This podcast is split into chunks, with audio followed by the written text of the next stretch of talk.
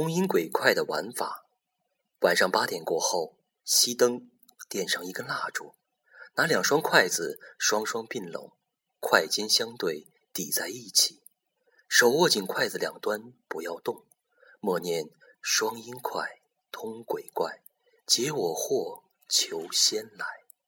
如果诚心，三遍过后，筷子会微微颤动，表明快仙来了。这时。玩游戏的人可以问问题，只能问一个。一共有四根筷子，持筷人数可以是一到四人。就算有四人参与游戏，也只能问一个问题。快仙只会回答是或不是。如果答案是肯定的，尖端相抵的两双筷子会慢慢向两边撑开，形成一个菱形。问完问题后，要将请来的快仙送走。请神容易送神难，玩游戏者必须许诺给快仙什么东西作为谢礼，一般都是烧纸钱或供奉食物之类。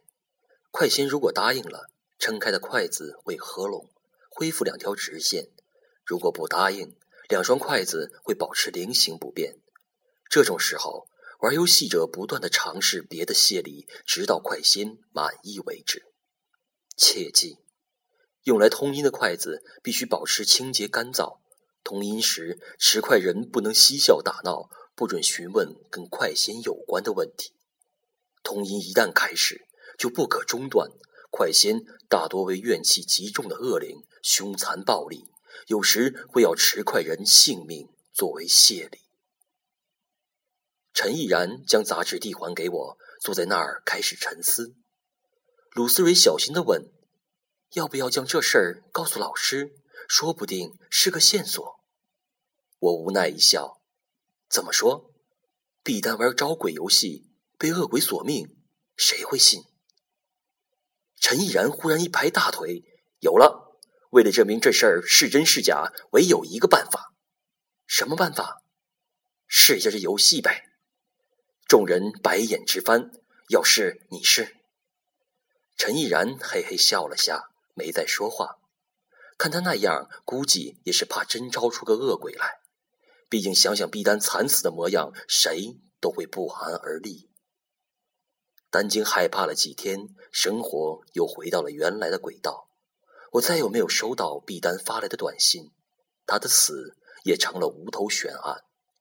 警察找了很久，一直没有苗晓峰的消息。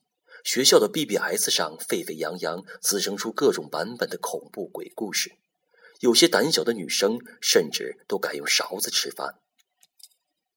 但随着时间的推移，风波渐渐平息了。两个月后，大家几乎都快把这事儿忘了。这天是鲁思睿的生日，她喜欢安静。我和陶丽在一间饭馆的包厢内给她庆祝，没有叫旁人。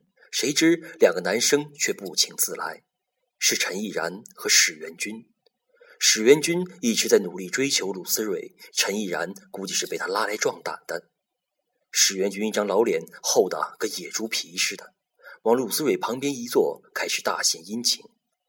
鲁思蕊虽然不喜欢他，但他生性善良温柔，不太好意思拂他的面子，强作欢笑跟他聊着天。陈毅然有意无意地向我靠拢，一本正经地跟我讨论这次期末考试可能会考的重点内容，听得我心里只想笑。